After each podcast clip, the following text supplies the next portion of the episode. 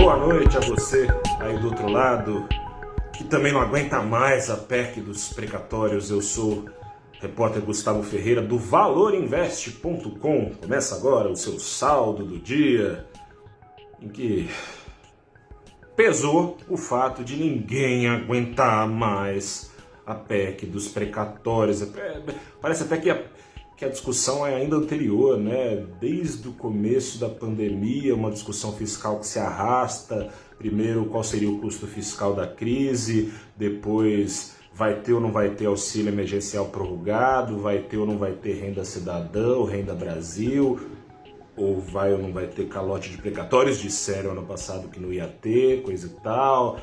Vai ter auxílio emergencial de novo prorrogado, não vai ter, teve, depois voltou. Ninguém aguenta mais, ninguém aguenta mais esse capítulo atual da discussão fiscal, da PEC dos precatórios. Vai ter calote nos precatórios? Vai. Vai derrubar o teto de gastos? Vai também. Os senadores querem agora não só derrubar o teto de gastos, mas derrubar um dos pontos mais importantes da lei de responsabilidade fiscal.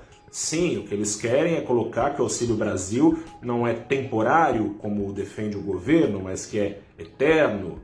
Isso já estava mais ou menos no preço, né? Ninguém imaginava que ele fosse ser temporário, né? Chegar 2023, amigo, agora cada um por si, não vai ter mais Auxílio Brasil. Não vai acontecer isso, né? Mas não é isso que está pegando exatamente, é o fato não dele ser eterno, mas de ser, querem os senadores, eternamente desprovido da exigência de, para ser pago, ocasionar antes em corte de gastos ou ocasionar antes em novas receitas que o custeiem. É uma das regras mais fundamentais da lei de responsabilidade fiscal. Todo novo gasto exige ou que haja um remanejamento das despesas ou uma nova fonte de custeio. Enfim, é bom, não é bom, mas ninguém aguenta mais, demore mais um pouco, demore mais um pouco mais, um pouco menos, Pacheco mande votar, não mande votar lá no Senado. O que importa é que está desenroscando, ninguém aguenta mais. E já está depois de tanta discussão e salvo nenhuma surpresa no meio do caminho até a votação, ingênuo de quem acha que não tem chance de acontecer, enfim, o que a gente tem já está nos preços. Isso abriu espaço para busca por descontos, tem aberto já nos últimos dias, com algum susto aqui a colar.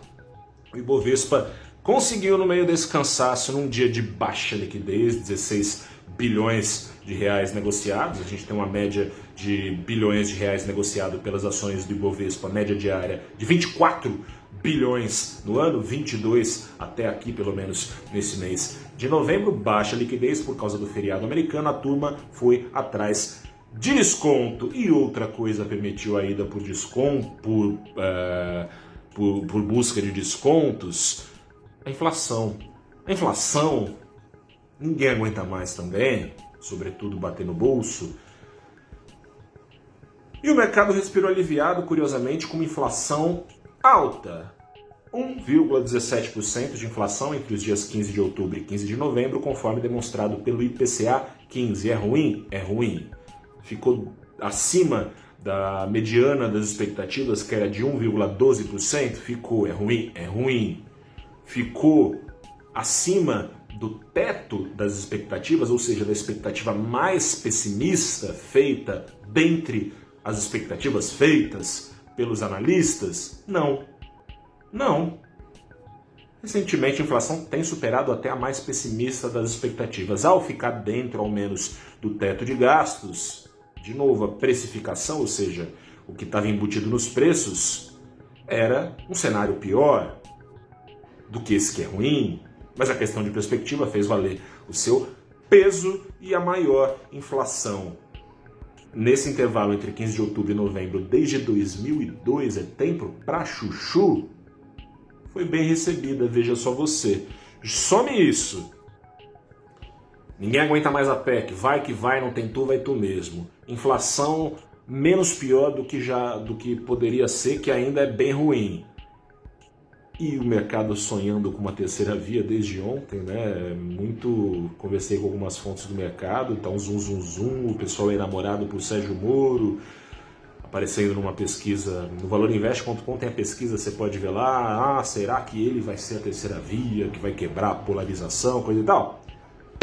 Nessas, dólar para baixo também, dólar enquanto a bolsa subia, caindo pouco mais de meio por cento aos R$ 5,56. Até aqui, uma semana mais azulada do que avermelhada, mais com bolsa para cima do que para baixo, mais com dólar para baixo do que para cima. Vamos ver se dura. Amanhã tem saldo do dia, que é sexta-feira, então é saldo da semana também. Fico por aqui, meu grande abraço, até lá